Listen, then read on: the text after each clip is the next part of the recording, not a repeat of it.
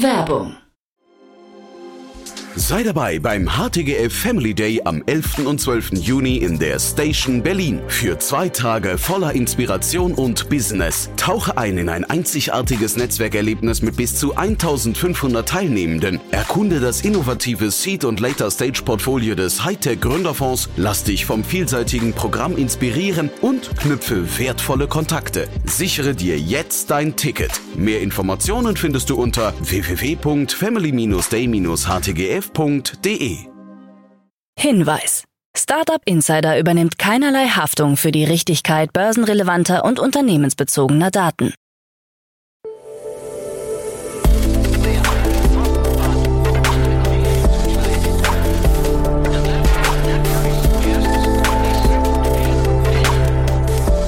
Startup Insider Daily. Morgen Update. Einen wunderschönen guten Morgen und herzlich willkommen zu Startup Insider Daily in der Morgenausgabe. Es ist Montag, der 25. September 2023 und mein Name ist Nina Weidenauer und wir starten jetzt zusammen in die neue Woche mit diesen News. Mobile.de und Kleinanzeigen.de vor Verkauf. Fintech Moss erhält 50 Millionen Euro, Deutschland auf Platz 6 bei E-Mobilität und 28 Milliarden US-Dollar für Splunk. Tagesprogramm. So viel zu den News. Ganz kurz vorab unser Ausblick auf den Tag. In der nächsten Podcast-Ausgabe kommt wie immer die Rubrik Investments und Exits und dort begrüßen wir heute Daniel Wild, Gründer und Aufsichtsrat von Mountain Alliance und Daniel bespricht die Finanzierungsrunde von Helsing und die Übernahme von Token durch Bubble. Um 13 Uhr geht es weiter mit einem Interview mit Hendrik Kramer, CEO und Co-Founder von Fernride und um 16 Uhr kommt eine neue Ausgabe der Rubrik Bulletproof Organizations. Jetzt aber erstmal die News. Startup Insider Daily. Nachrichten. Mobile.de und Kleinanzeigen.de vor Verkauf. Adewinter, der Betreiber von Online-Kleinanzeigenportalen wie mobile.de und Kleinanzeigen.de, steht möglicherweise vor einem Verkauf. Ein Konsortium von Investmentgesellschaften, angeführt von Permira und Blackstone, hat dem norwegischen Konzern ein milliardenschweres Übernahmeangebot unterbreitet. Obwohl die genaue Übernahmesumme nicht bekannt gegeben wurde und sich Adewinter noch in einer frühen Verhandlungsphase befindet, hat sich das Angebot bereits auf die Aktienkurse der beteiligten Unternehmen ausgewirkt. Die Aktien von Adewinter stiegen um 20 Prozent, während eBay an der Nasdaq um 3,5 Prozent zulegte. eBay und der norwegische Verlag Schibsted sind Großaktionäre von Adewinter. Bereits 2021 hatte eBay Anteile an Adewinter im Wert von 2,25 Milliarden US-Dollar an den US-Finanzinvestor Permira verkauft. Sowohl Shipstead als auch eBay unterstützen den Verkauf an das Konsortium grundsätzlich, heißt es. Beide Unternehmen würden kleinere Beteiligungen behalten. Fintech Moss erhält 50 Millionen Euro. Das Berliner Fintech Moss hat sich bei HSBC Innovation Banking UK eine Fremdkapitalfazilität in Höhe von 50 Millionen Euro gesichert. Das von Ante Spittler, Anton Rummel, Ferdinand Meyer und Stefan Haslebacher gegründete und von Peter Thiels Fala Ventures und Tiger Global unterstützte Startup gilt als eines der nächsten deutschen Unicorns. Mit der Kreditlinie soll die europäische Expansion vorangetrieben werden. Moss bietet virtuelle und physische Firmenkreditkarten, digitales Rechnungsmanagement, Tools für die Spesenabrechnung von Mitarbeitern und automatisierte Buchhaltung. Moss behauptet, dass es Unternehmen bis zu 16 Stunden Zeit pro Monat sparen kann, indem es wiederholende Aufgaben auf wenige Klicks reduziert. Deutschland auf Platz 6 bei E-Mobilität. Laut der Unternehmensberatung PwC liegt Deutschland im internationalen Vergleich auf Platz 6 von 17, wenn es um die Zukunftsaussichten der Elektromobilität geht. In Europa liegt Deutschland auf Platz 3 hinter Norwegen und der Schweiz. Untersucht wurden unter anderem staatliche Anreize, die vorhandene Ladeinfrastruktur sowie das Angebot an Elektroautos und die Entwicklung der Nachfrage. Besonders schlecht schneiden Italien und Spanien trotz staatlicher Anreize ab. Weltweit liegen Hongkong, Norwegen und China an der Spitze. 28 Milliarden US-Dollar für Splunk. Cisco will den Datenspezialisten Splunk für 28 Milliarden US-Dollar übernehmen, wie die beiden Unternehmen mitteilen. Eine entsprechende Vereinbarung sei bereits unterzeichnet worden. Der Abschluss der Transaktion ist für das Ende des dritten Quartals 2024 geplant. Cisco sieht in Splunk nicht nur eine Möglichkeit, sein Portfolio zu erweitern, sondern auch einen Weg, die digitale Transformation von Unternehmen auf die nächste Stufe zu heben.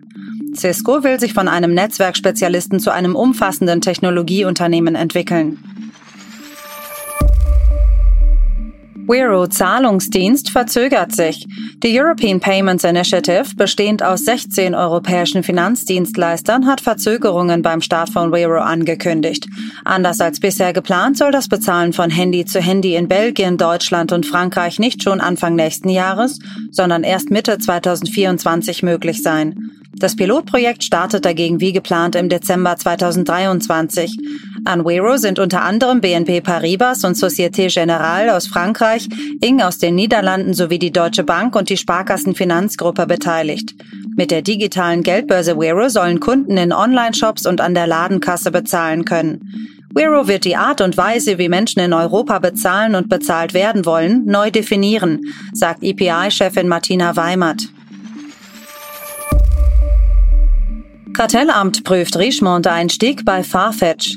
Das Bundeskartellamt hat bestätigt, den Einstieg von Richemont bei Farfetch im Rahmen seines Fusionskontrollverfahrens zu prüfen. Der Schweizer Luxusgüterkonzern Richemont hatte vor mehr als einem Jahr angekündigt, den italienischen Online-Händler Hughes Net-a-Porter gegen Anteile an Farfetch zu tauschen. Hughes Net-a-Porter erzielte zuletzt einen Umsatz von 2,5 Milliarden Euro, Farfetch von 4,9 Milliarden US-Dollar. eToro erhält EU-Kryptolizenz. Die Kryptowährungs- und Aktienhandelsplattform eToro hat eine EU-Lizenz als Kryptoasset-Dienstleister erhalten. Die Registrierung in Zypern wird es eToro ermöglichen, regulierte Kryptodienstleistungen in allen EU-Ländern von einem einzigen Unternehmen aus anzubieten, sobald die EU-Verordnung über Märkte für Kryptoassets MiCA in Kraft tritt. Als Anbieter von digitalen Vermögenswerten ist eToro bereits in Spanien, Frankreich und im US-Bundesstaat New York registriert. Europa ist eine äußerst wichtige Region für eToro, da die Mehrheit unserer Nutzer hier ansässig ist und wir europäischen Anlegern weiterhin direkten Zugang zu einer breiten Palette von Kryptoassets als Teil eines diversifizierten Portfolios bieten möchten, sagt Dr. Hedwa Bär, stellvertretende Geschäftsführerin von eToro. Vorläufige Genehmigung für Activision Deal. Die britische Wettbewerbs- und Marktaufsichtsbehörde CMA hat Microsoft eine vorläufige Genehmigung für die 69 Milliarden US-Dollar schwere Übernahme von Activision Blizzard erteilt. Ursprünglich hatte die CMA die Übernahme aufgrund von Bedenken bezüglich Cloud Gaming blockiert.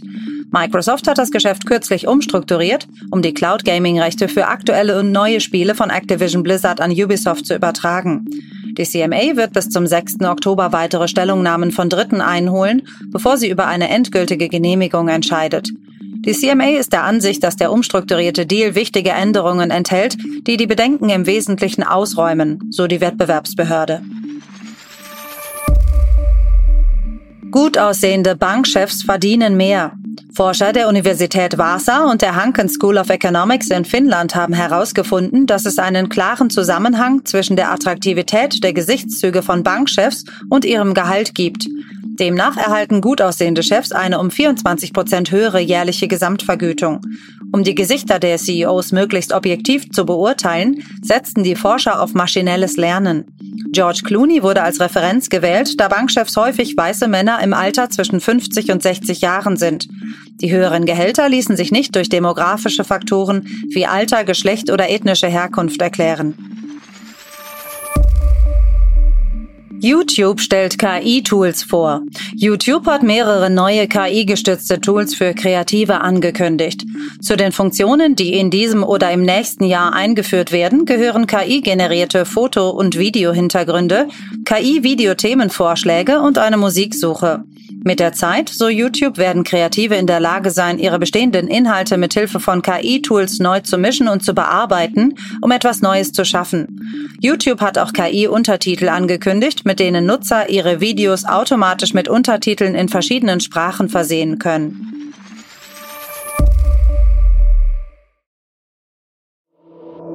Startup Insider Daily. Kurznachrichten. Die Alibaba-Tochter Alibaba Pictures kauft die chinesische Ticketing-Plattform Damai für 167 Millionen US-Dollar.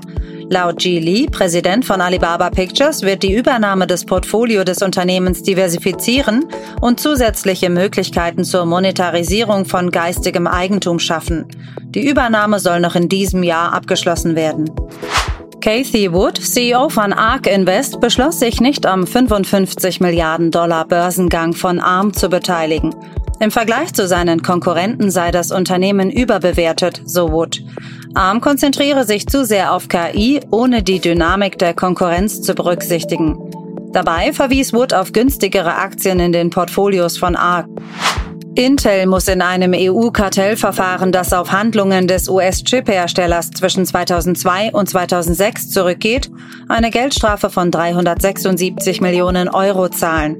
Das Unternehmen bezahlte HP, Acer und Lenovo, um Konkurrenzprodukte zu stoppen oder zu verzögern, was von der EU-Kartellbehörde als Missbrauch seiner marktbeherrschenden Stellung angesehen wurde. Markus Braun, der ehemalige CEO von Wirecard, hat seine Berufung im Streit mit seiner Manager-Haftpflichtversicherung zurückgezogen, nachdem das Oberlandesgericht Düsseldorf ihm mitgeteilt hatte, dass die Berufung wahrscheinlich erfolglos sein würde. Der Streit dreht sich um eine Deckungssumme von 10 Millionen Euro. Braun sitzt weiterhin in Untersuchungshaft im Zusammenhang mit dem Wirecard-Skandal. Das waren die Startup Insider Daily Nachrichten von Montag, dem 25. September 2023. Startup Insider Daily Nachrichten. Die tägliche Auswahl an Neuigkeiten aus der Technologie- und Startup-Szene. Das waren die News des Tages und jetzt zu unserem ausführlicheren Tagesprogramm für heute. In der nächsten Podcast-Ausgabe bespricht Daniel Will zwei spannende Themen, und zwar das europäische KI-Verteidigungsunternehmen Helsing hat in einer Series B unter der Leitung von General Catalyst 209 Millionen Euro aufgebracht.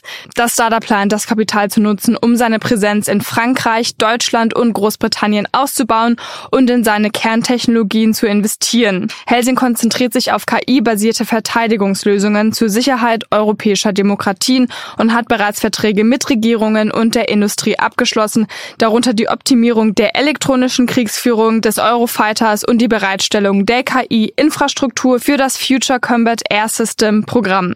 Außerdem das Berliner Startup Bubble hat die Übernahme der US-Firma Token angekündigt, die eine Browser-Erweiterung entwickelt hat, um beim Surfen Vokabeln in einer Wunschsprache zu lernen. Diese Analysen zu diesen zwei Themen dann in der nächsten Podcast-Ausgabe.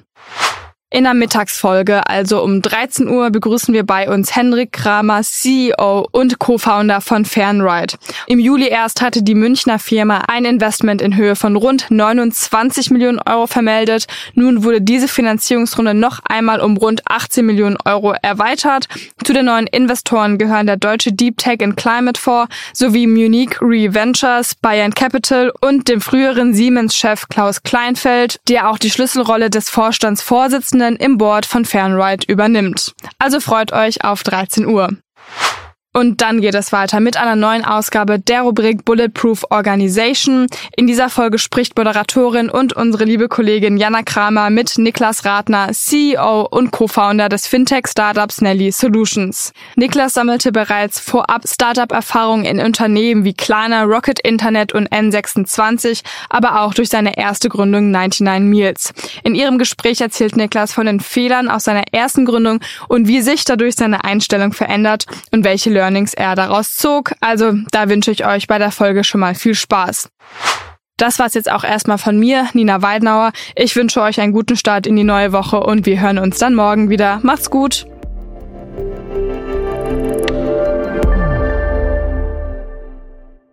Diese Sendung wurde präsentiert von Fincredible. Onboarding made easy mit Open Banking. Mehr Infos unter www.fincredible.io.